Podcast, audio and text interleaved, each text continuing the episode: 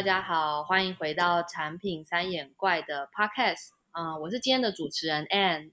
我是 Yolanda。这次的来宾依然是玉轩，就是我们上一集跟玉轩呢聊了一些可能跟产品经理沟通上，然后呃嗯文化上的一些呃观点。那这一集的话，其实是来呃邀请他来聊一下创业跟产品经理相关的主题。那玉轩，你可以再简单的自我介绍一下吗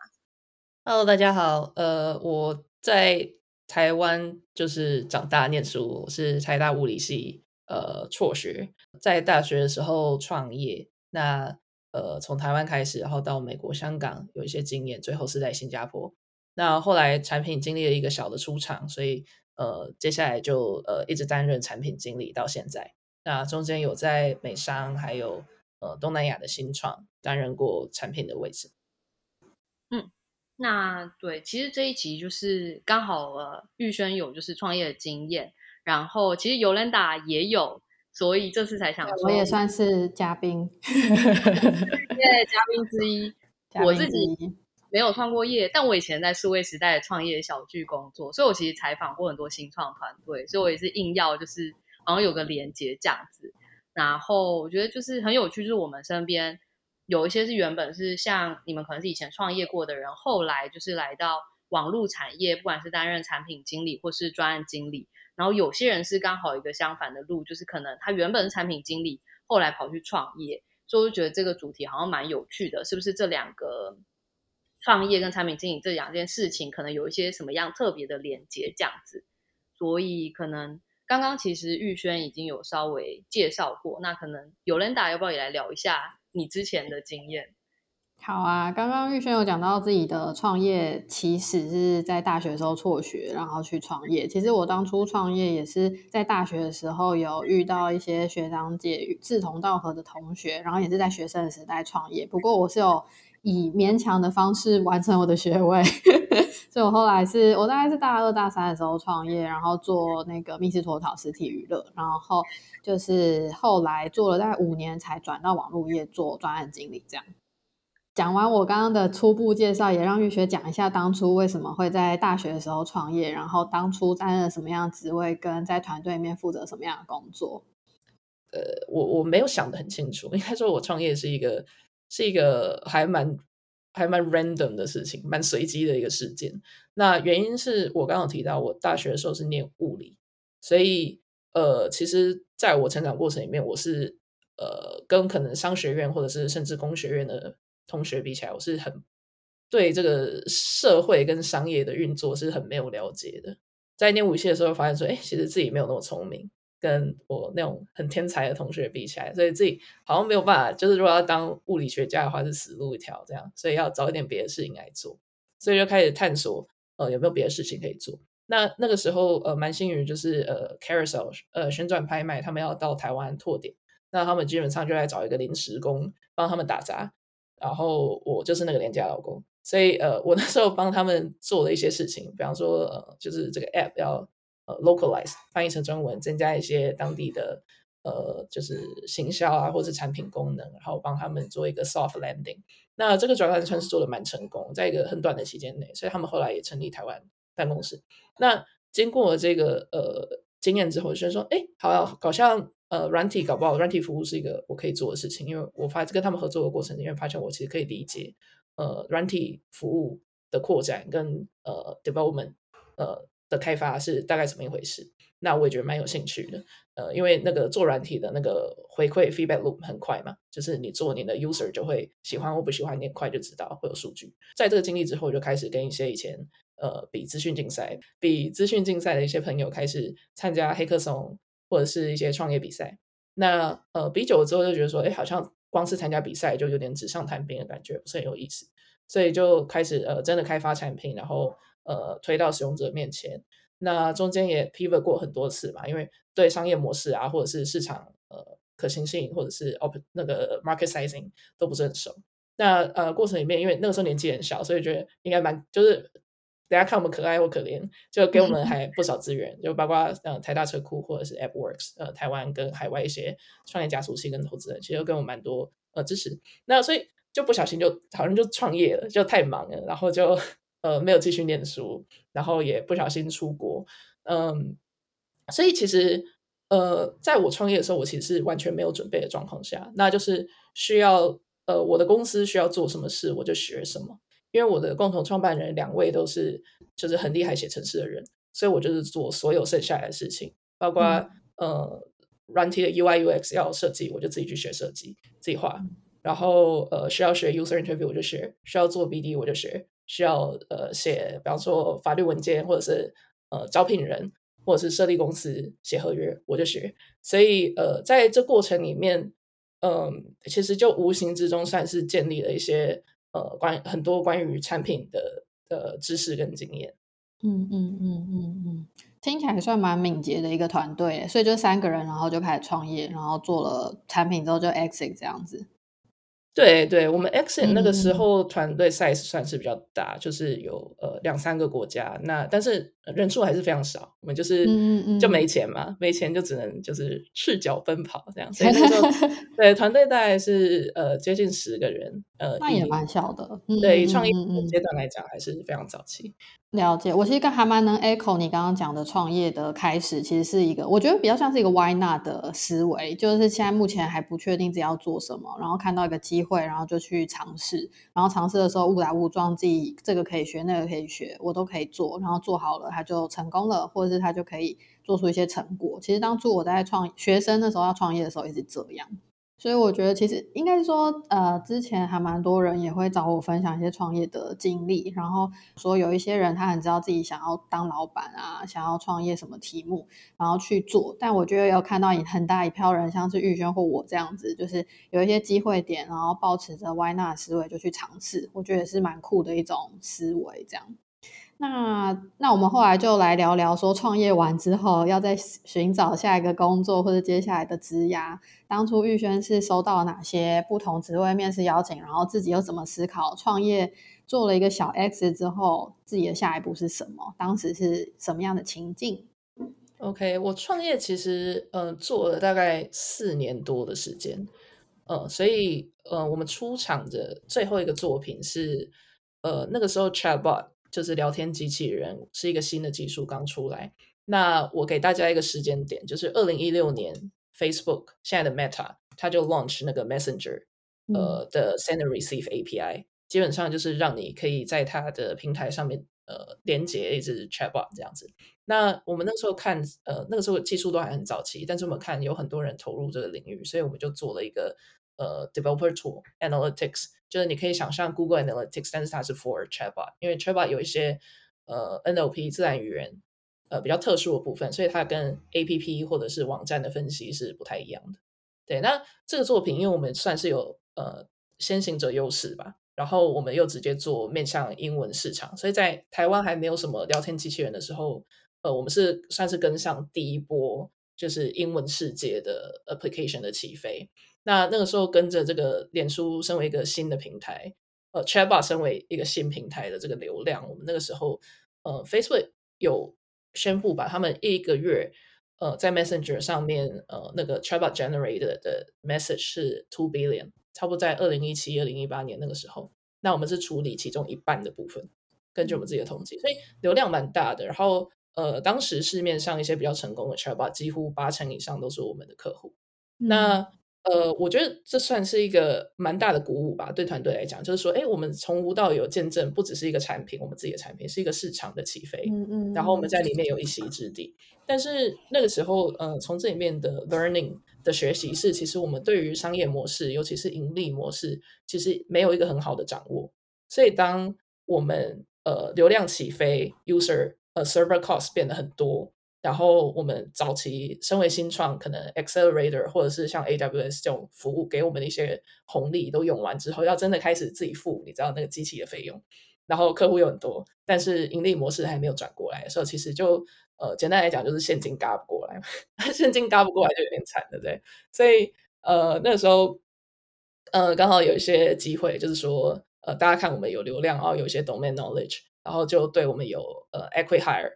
呃的一些 offer。但是，呃，acqui-hire 其实比较典型的呃做法是，他可能喜喜欢你这个团队的共同经历，那他想要把你 hire 进来。那在一般的状况之下，是把你的产品关掉，然后请你的团队去帮他们做他们内部有相关的专案。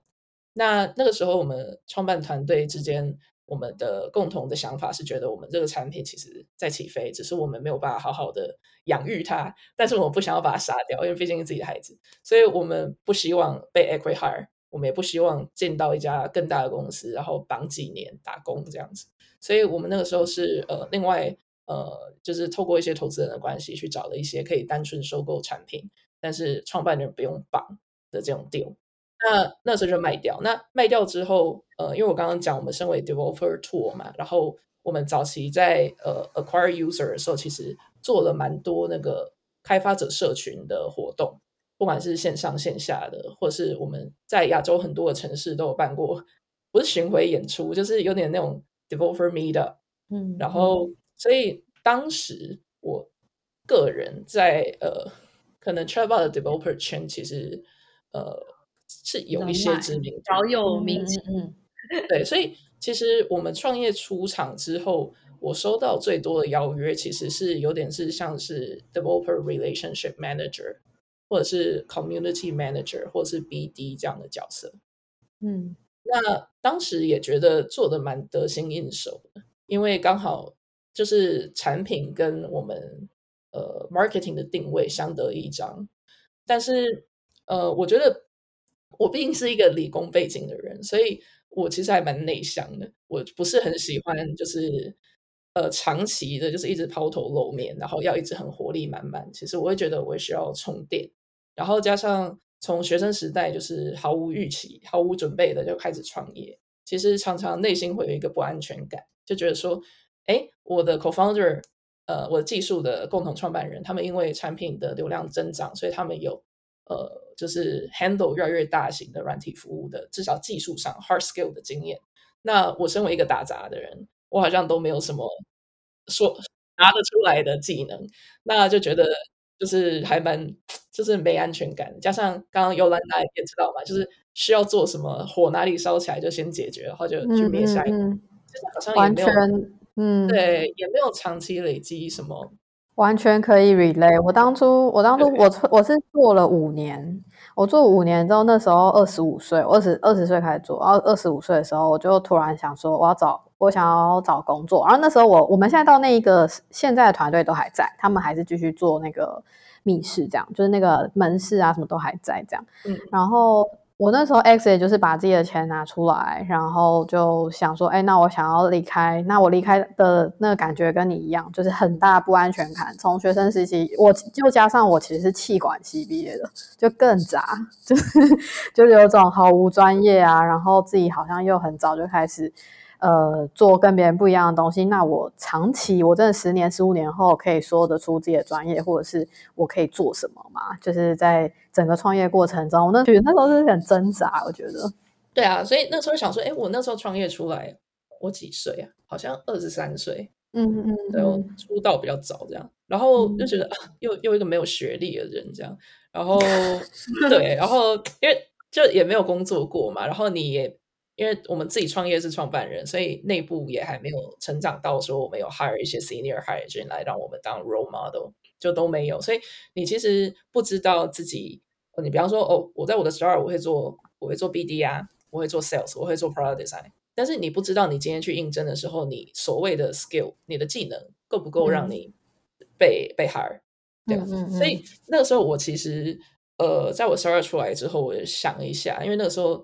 呃。就是签证的关系种种，所以我其实呃有先回到台湾一阵子，然后在想说，哎，我想要去新加坡，因为我那时候刚到新加坡，然后想说那边看起来机会蛮多这样。但是至于要做什么事呢？那个时候主要的 offer 就像我讲的是 BD 跟呃 community，那都是一些比较大的、比较好的 brand、比较大的公司，就是听起来很吸引人。但是我会觉得，呃，好像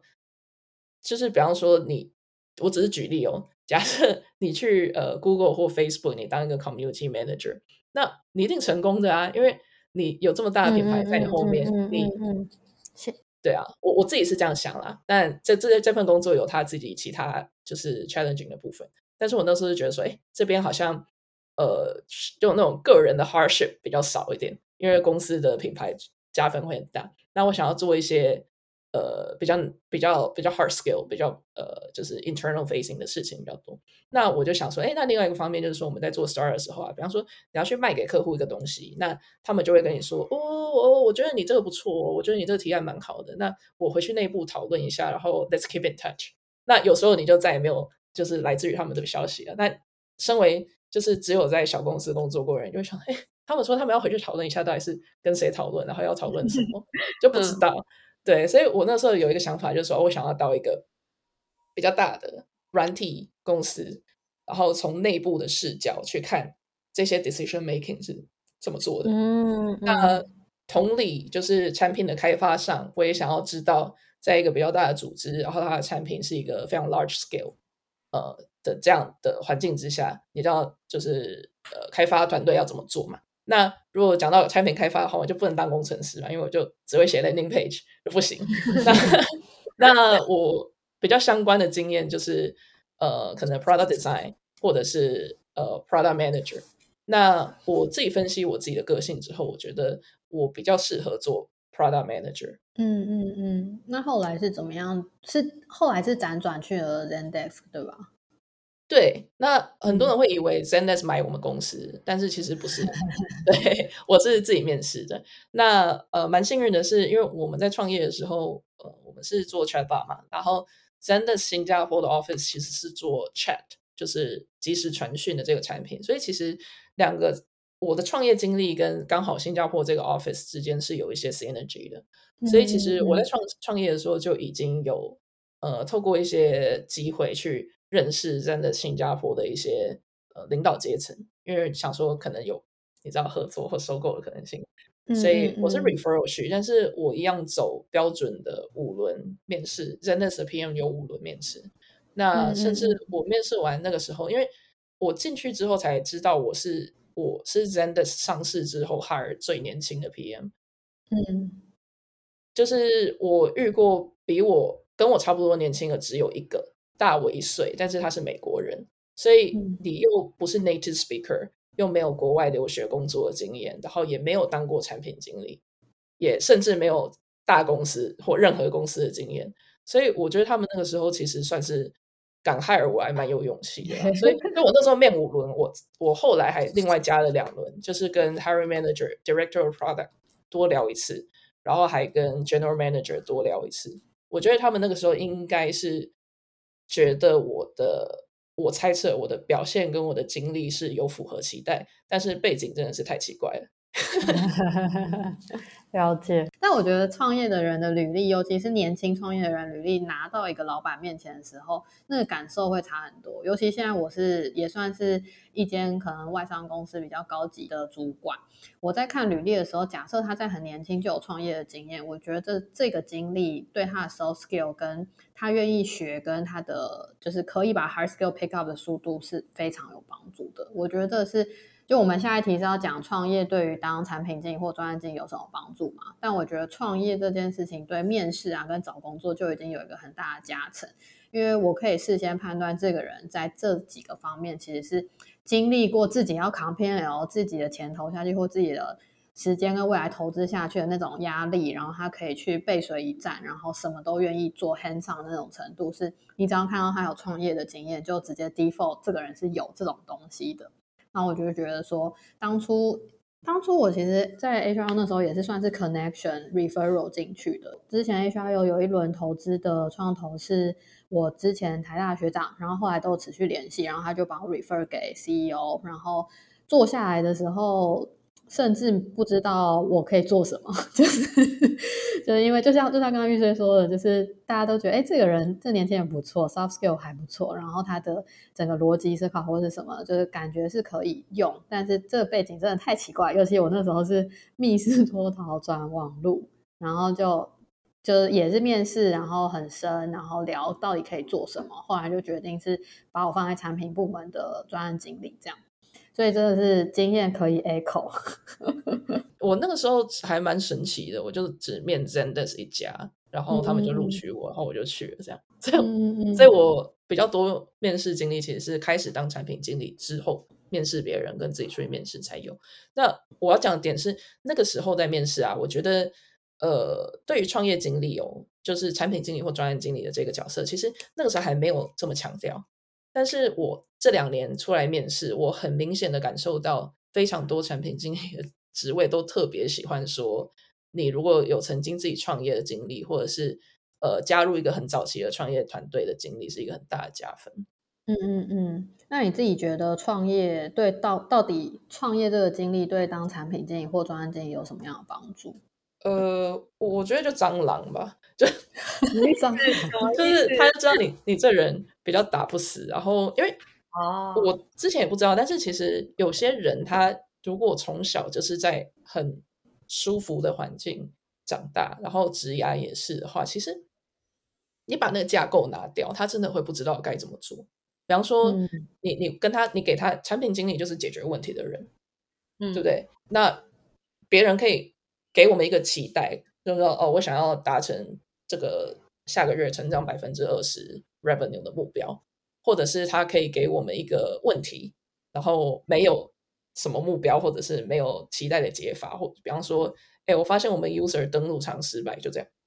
那你要自己想办法去想，就是去挖掘。资讯啊，然后 expectation 啊，然后解法，然后你要想办法汇集众人，然后讲给他们听懂，然后大家一起做，对不对？那、嗯、我发现说，所以说产品经理其实 by default 你就是要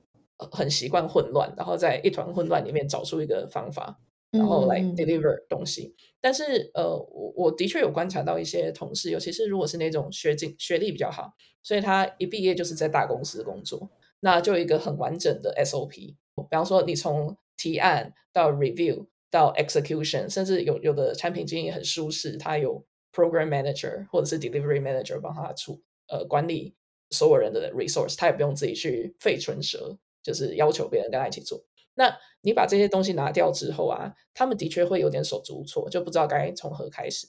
这个是我比较后来发现的啦。对，那嗯，你要说，我觉得创业最大的呃。加分哦，我觉得是学习能力吧，因为像尤兰达刚刚有提到，就是创业的时候你真的就是缺什么学什么。所以说，你如果曾经有创业经历，但是你在面试的时候你没有让人家觉得你是一个很 resourceful，就是嗯嗯很嗯。呃很 scrappy，然后很 resourceful，然后你是一个 hustler hustler，就是说你很你很会呃想办法这样的一个人。嗯，那其实你的创业经历，我就觉得没有什么加分，因为它其实可以，嗯，对，是说明一个人人格特质啊，对，就是很 soft skill 面的东西。我记得那时候我面试，就我在学校面试专案经理，后来我进去之后问我的 hiring manager 说，哎，当初为什么会愿意用我当专案经理？这样，然后他就说，因为我讲了一个故事，就因为我密室中岛要装修嘛，然后我要 manage 水电师傅。木工师傅，然后可能汇景的美工人员，然后可能我自己的游戏设计师，然后我就讲我怎么去在水电师傅跟木工师傅吵架的时候去协调，然后去决定他们的 bottleneck 是什么，然后去规划 timeline 让游戏准时上线。我那时候在在叙述这个时候，我没有真的去理解到说，哦，原来在网络管网络。的那个产品跟专案经理就是要做这件事，那只是你是协调前端、后端设计师，然后就这样的 soft skill 跟我的这种手腕，还有对于这种 deliver result 的执着，就是帮助我在专案经理这样的面试，还有后来在整个 deliver 专案啊，在公司内新创内要快速迭代、快速解决问题的时候，其实是很大的帮助。嗯，对。然后我想 echo 一个点，就是通常你在 startup，你在新创做事情的时候，你是困难模式。就是说，你可能附近的资源跟呃 workflow 也不是那么到位，然后你可能也没有那么多钱或者是工具去解决一些问题，但是你还是有办法，就是土炮，就是解决问题。那基本的假设就是说，如果你连在这么艰难的环境你都可以呃有一定的表现的话，那今天当你进到一家组织比较完备、比较有资源的公司，他他会觉得你应该可以更发光发热。嗯，更敏捷，然后把资源善用的更好。对对对，然后另外一个点，我就我那个时候面试有被问到的，就是说，哎，玉轩，你以前是 CEO，所以然后你又是做自己的 startup，你同时是 CEO，然后你也是产品的主导人。那我觉得大家对于我能不能做 stakeholder management 是有一些疑虑。因为他们会觉得以前就是我说了算，那我会不会觉得今天我进到一个比较大的组织，要做什么事情都要先说服一堆人，我会不会觉得很受不了？那个时候其实我没有什么很好的看法。我那时候的回答好像是说，反正当 CEO 你也是，我也是要 manage 我的投资人跟客户嘛。对对 对，那我我觉得这个回答我我不知道是不是很有说服力，但是我觉得我现在可以讲，我实际觉得真的有帮助的点，其实是你在创业的时候，你的身段要很柔软，就是因为你没有资源，然后你又不是谁，你的品牌也不大。所以，你如果在这种状况之下，你可以说服别人来跟你合作。那另外一个点是，其实是一个视角的累积。因为我觉得产品经理很重要，或者是专案经理一很重要一个点，就是你要有同理心，然后你要可以从别人的角度来看事情，这样你才知道别人愿意或不愿意做什么事情，呃，是有什么原因，你要怎么说服他。那如果是 user 的话，那 user 的问题是什么？他的痛点是哪里？那我觉得曾经是一个创业者这样的角色。呃，等于是以前曾经是老板，他其实帮助我成为一个更好的员工。嗯、然后以前是一个 manager，呃，让我成为一个更好的 collaborator。因为你同时有两方面的视角。如果有些人从刚开始就是一个员工，那他可能会有点对主管会有比较多的抱怨，因为他不知道主管有哪些为难的地方。嗯，我我可以分享一下。我记得我刚进，就是我从创业离开，然后进 HR，我记得前三个月我超级不习惯。因为大家会抱怨老板，然后我那时候就是，嗯，你们完全没有同理他吗？然后我就觉得超级不自在。我想说，我超级理解他的痛苦。然后我那时候说啊，原来当员工是这种感觉，就是。不过后来工作比较常会发现自己的一个问题，反而是最对上，就是向上管理的部分，因为。嗯，我记得我刚前半年进 HR 的时候，很常被抱怨一点，就是我老板不知道我在干嘛，因为因为可能譬如说专案在对焦我们的目标啊、产品 roadmap 或者是我们现在要做的事情之后，我就想说哦，目标好，我知道是什么，然后我就去做做做，然后自己去敲 stakeholder，然后我会非常常忘记跟我的老板汇报，所以有非常大不一样的地方就在于向上管理我。那时候就真的卡住，不知道怎么做。想说到底要跟老板讲到多细呢？然后或者是说，哎，我知道我要方向或什么的，那什么状况下跟他讨论？什么时候要示弱跟跟寻寻求他的协助？然后我就不知道说玉轩有没有这样的这样的经验，或是你觉得在当 CEO 或产品经理还有哪些很不一样的地方？嗯。我向上管理是比较还好，就是我跟我主管的关系从刚开始就非常好。然后，因为我们公司有一个很强的 one on one 的 culture，所以基本上我自己的个性是我不会给你任何的 surprise，尤其是不好的 surprise。所以我做什么事情我一定会先讲。就是你知道台湾乖小孩，我在我辍学之前一直都是很标准的乖小孩，都很会看人家脸色的啊。就 对啊，所以我我是觉得还好，但是呃，我觉得我刚开始比较没有掌握到一个点，就是你进入一个比较大的组织，因为公司几千个人嘛，那呃，其实产品经理的进的 promotion 是非常竞争的。你如果想要一个比较大的 scope，其实你也需要自己去争取。那争取除了拍老板马屁之外，但希望可以不用做这件事啊。其实你适时的去表现自己，其实是很重要。那我觉得。我刚开始其实都没有做这件事，因为就我要做什么，我跟我老板说我要怎么做，然后目标我们都 check 好，然后我就 deliver。我就觉得创业的经历是这样嘛，就是你说你要做什么事啊，你就做到啊，啊没有做到就自我鞭笞一下，就这样。但你其实不会去想说，哎、嗯，其实我是不是做到怎么样就已经很好？然后你可以做到一个、嗯、一个 phase one 停下来，然后说，那我想要更多资源来做 phase two。如果你也喜欢的话，嗯嗯嗯，对，那我觉得，呃，我们那个时候，我我说我啦，就比较没有一个从第三者的角色来检视自己的表现这样的一个经验，所以我其实不知道什么样叫做做够了，你可能可以 move on 去做下一件事情，因为有更重要的事情全盘来看，或者是你其实做到怎么样子，你就应该适时的表现一下，然后你就会有更多机会等等。那这件事情是我差不多在就是别人的公司打滚了可能两年，我才开始逐渐有觉得说，哎，好像你除了老板 appreciate 你之外，其实并不够。你身为产品经理跟 CEO 不一样的点在于，CEO 你就是百分之百就在做事，对不对？但是产品经理其实你要发挥你的影响力，呃，因为每个人都有重要的事情要 deliver，所以你做人的部分其实非常重要。不是说你去拍别人马屁或者是什么狐群狗党，而是说你要让别人知道你在干什么，然后别人会想到有什么事情可以跟你一起合作，然后会愿意跟你合作。对，嗯嗯嗯，我自己没有创业的经验嘛，但我觉得像刚刚你们提到，就是从老板变员工很难，哎，怎么讲？就是会会觉得哦，更能同理彼此这件事情，我觉得很有感，也是我觉得我真的是到很后来，就我可能都换过工作，我有一天可能我也在带人或干嘛，才突然想通说，哦，以前我主管或是我们老板那么紧张，或是为什么那时候会有一些做法是那样子，我可能到很后来才去同理这件事情。但我可能也因为某些原因就离开那间公司，嗯、是因为我其实没有办法理解他们的决策或是做法之类的。对，对，你长大了。对，但是就是因为他那个过程会是很缓慢，因为我可能不会总是主动想要从老板或是主管的角度去思考嘛。但我觉得知道这些事情很重要，因为在。就不管是你刚刚讲向上管理，或是利害关系人的管理，我觉得其实都蛮有帮助的，因为会变成你其实事先自己心里会有一些准备，你会得到什么样的回应，或是你怎么样会比较容易得到他们的支持等等。所以我觉得，我不知道听你们讲就觉得蛮有趣的，就是一般人可能很难就是在很快的情况下就有办法去互相同理吧。对，嗯嗯嗯。我突然想到，我还有一个想问你们的问题，就是。嗯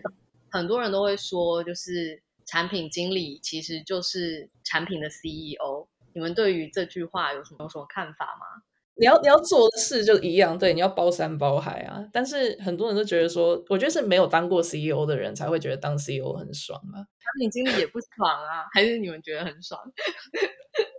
这几年好像突然变得很很热门，大家都觉得听起来很厉害。但是其实我觉得你要问问你自己，你的个性到底适不适合？如果你真的不喜欢产品经理所需要做的事的话，那你真的这份工作会做做的超级辛苦，就是很痛苦。至于产品经理是不是产品 CEO，就不是啊，你你 就不是啊。你身为一个产品经理，假设你在一个十个人的新创好了，不要多，你你敢跟你的 CEO 就是拍板，就是今天你有你的想法，他有他的想法，你觉得最后会是做谁的想法？不会是你的吧？对，不会因为这个是一个产品的 decision 就做你的吧？很很少啦。就是如果你的 CEO 真的是这样，那你真的要感谢他。对，对啊。但是所以其实我觉得，呃，他的 expectation，他的 scope 是 CEO 没错，你的确要面面俱到。但是你没有，呃，我们所谓说产品经理，你就是要去嗯、um, influence without authority 的意思是说，你在没有实际主控权或权威的状况之下，你要去影响他人。所以你你绝对你如果你想象中的产品经理是就是高高在上，然后命令大家，大家就一呼百应，那绝对不是这样一个状况。好羡慕哦，好想要哦。那其实当 CEO 也不是啊。对，这样听你们讲就觉得 CEO 其实身段很柔软，然后可能在我觉得可能在公司内部还是有一些影响力，因为位阶的关系嘛。但是如果因为你是新创公司，或是你是小品牌的话，你对外其实。别人才是你的老板，还是有点像甲方乙方嘛的那种感觉，所以其实感觉当 CEO 也还是会有很多是需要靠说服或沟通技巧才能达成的，不是靠一个威严就可以完成事情的。对啊，甚至你是 CEO，你内部假设你的天才工程师突然想要离职，你真的会哭出来，就你要去求他。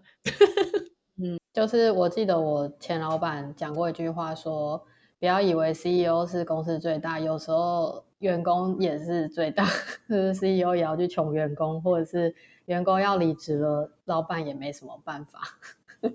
对啊，其实这样说起来也是。我觉得刚刚肖安讲到的那个产品经理就是产品 CEO 这个描述，我觉得他是在一个特殊情境下想要去描述。产品经理跟 CEO 本身的，就像玉轩说，面面俱到等等软性特质或者是 hard skill 重叠的地方。但我觉得真的要去理解 CEO 的 job scope，或者在创业上，CEO 跟产品经理，我们刚刚有讲到很多不同的地方嘛。所以其实我觉得这个描述要看你是使用在什么样的情境。但 exactly 的话，当然就是还是有一定的差距，尤其是刚刚玉轩有说。就我刚刚蛮蛮 surprise 玉轩讲出这句话的，就是当你产品经理的决策跟 CEO 不一样的话，当然还是听 CEO 的。因为呃，之前我写过一篇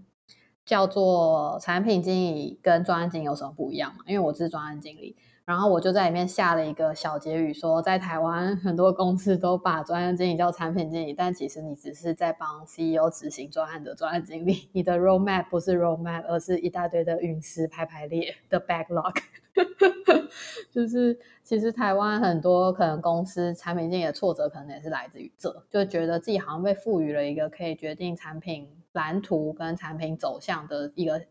CEO，就 quote and quote 的一个权利或者是影响力。但其实，在很多台湾资源有限啊，还有 CEO 自己也是具备很多产品经理就是能力的状况下，其实还是蛮多产品经理是在做专案经理的职责，大多数啊。嗯，我觉得我可以 clarify 一下这个点，就是说，我们如果从一个比较高的架构来看啊，今天你产品经理你是服务于你的组织，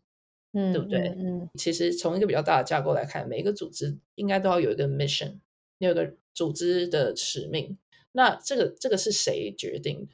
这个一定是 CEO、投资人、founding team 一起决定。嗯嗯嗯，所以这件事情可能在你加入之前就决定好了。对不对？你可以影响，你加入之后可以影响，但是通常这个是就是人家为什么要赌身家出来创业，就是为了这个使命。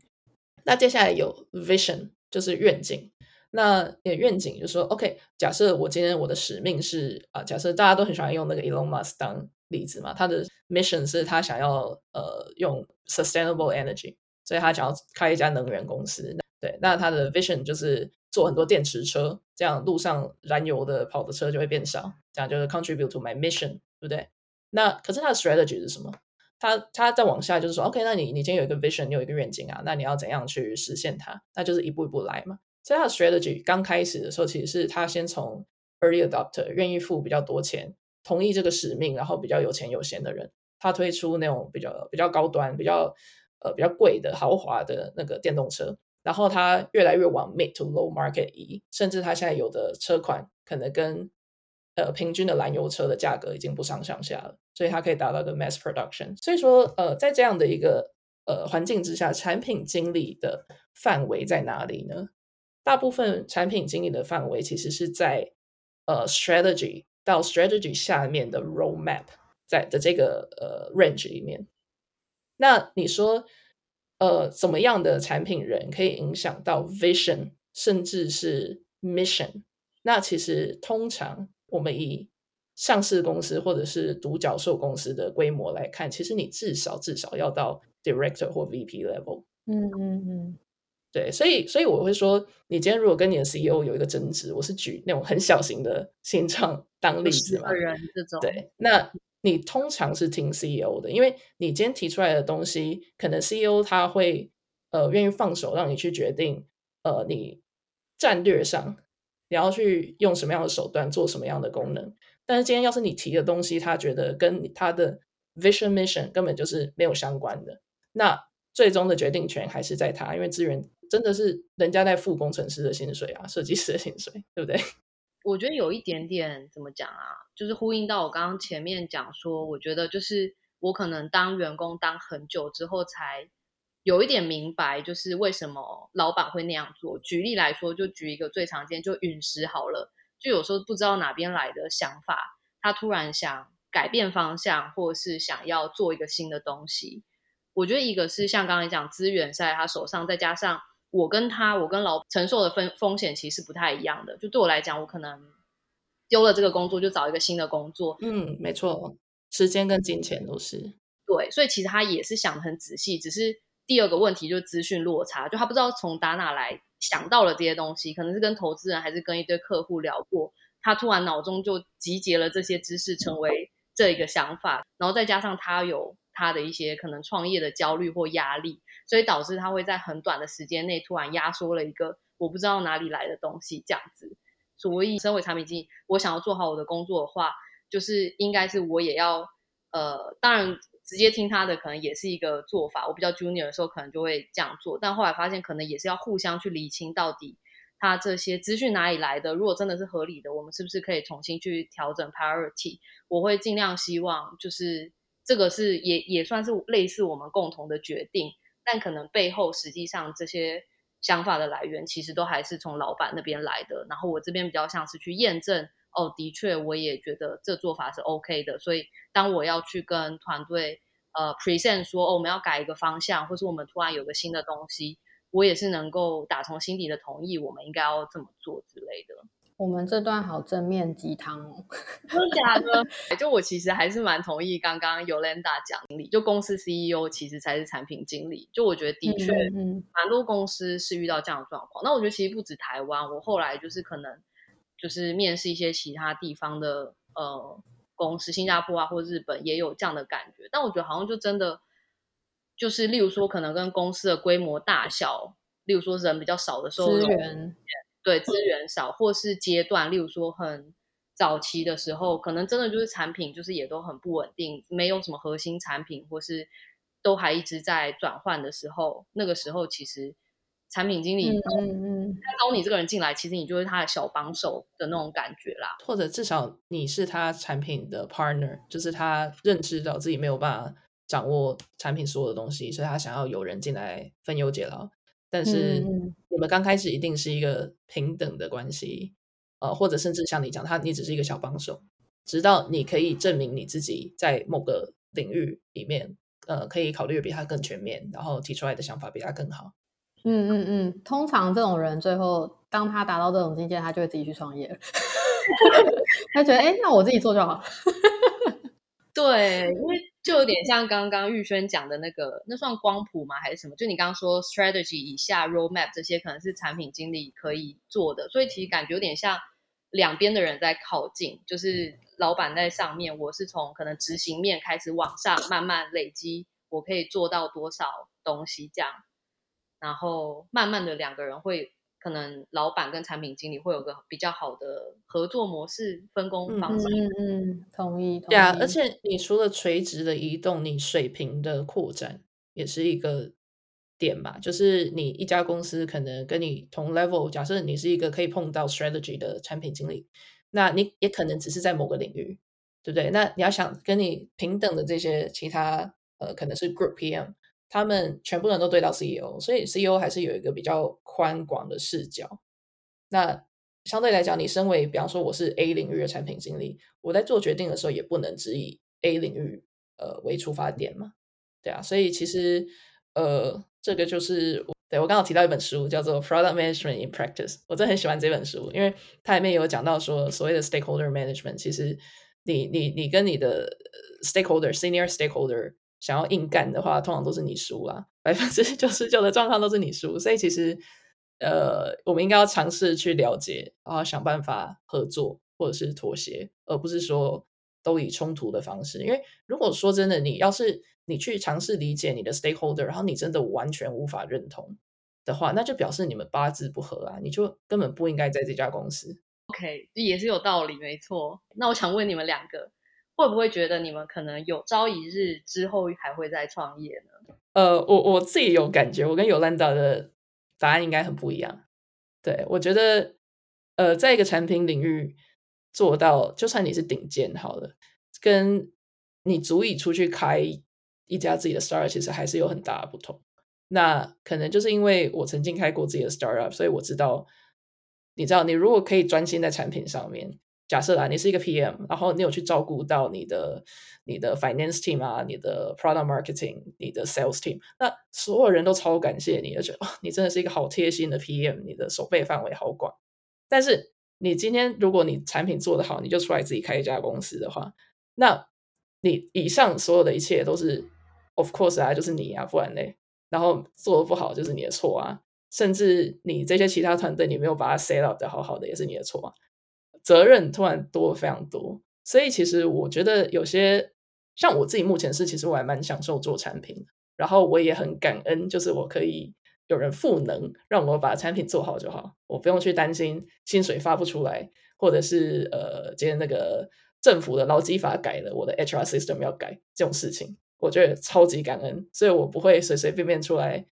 在就是为了开另外一家 startup 而开 startup。那呃，我但是我也不排除这个可能性，就是说，哎，其实现在有累积一些经验 know how，然后产业经验，那我觉得要让我再出来开另外一家 startup，因为我清楚明白你经营一家新创，你所做的个人牺牲，所以我一定会是看到一个非常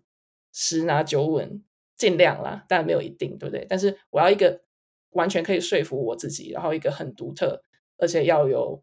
呃，不公平竞争优势的题目，我才有可能考虑出来再开一家 startup。嗯嗯嗯，听起来你是个还是算是风险趋避者，对不对？就是以你现在的状态跟生活的对生活的想法还有要求。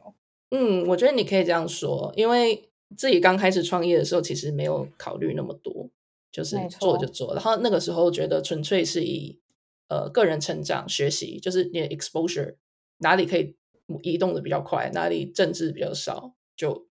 创业很好啊。但是现在可能因为呃硬技能也累积的基本的都有了，那有很多软技能其实是你要在组织或者是你的 business 有一定的规模之后才碰得到的。那我觉得这部分我目前还在学。嗯嗯嗯，我我觉得听起来就是我们也都长大了，就是我觉得创业就是一个最快认识自己的过程，对自己超诚实，因为创业你没有什么好，你就是裸露在外面，就像刚刚玉轩说啊，你发不出薪水，或者你得降薪，或者是砍人，就是因为你做的不好。就算你再怎么话术包装你的员工，如果你只是一个高管，你还可以说哦，我不知道为什么或什么的，但是。对，但是你是你你你就是老板本人的时候，你就是得诚实的面对你做不好你的盲点，然后这间公司的天花板就是你本人这种非常冲击的对自我的每天深深夜里，就是对自己认识的这个过程，甚至有时候你所有事情都做对了，但是你还是有一定的比例风险，你会就是 doesn't work out，可能是对啊，你太早了或太晚了。对不对？嗯 嗯嗯，商业世界嘛，就是模糊、啊、模糊混沌。我觉得我还在不太确定啊。然后因为最现在我的职涯是刚好卡在是呃外商，然后 local market 的 head。然后我觉得那又是一个很不一样的体验，就是它有点像是，就是尤其是我们总部现在是野蛮生长，因为我们想要闪电扩张，你有一点受到总部的控管，又有一点没有，好像真的是在跟着跟着你的总经理自己做自己的 business，就也有点像是创业这样。我觉得，我觉得我跟玉轩可能不一样的地方在于是，我觉得在创业的过程中，我可以感受到我自己的那个 excitement 是冲刺自己的，就是内心那种热忱跟成就感。然后对于专业累积或者是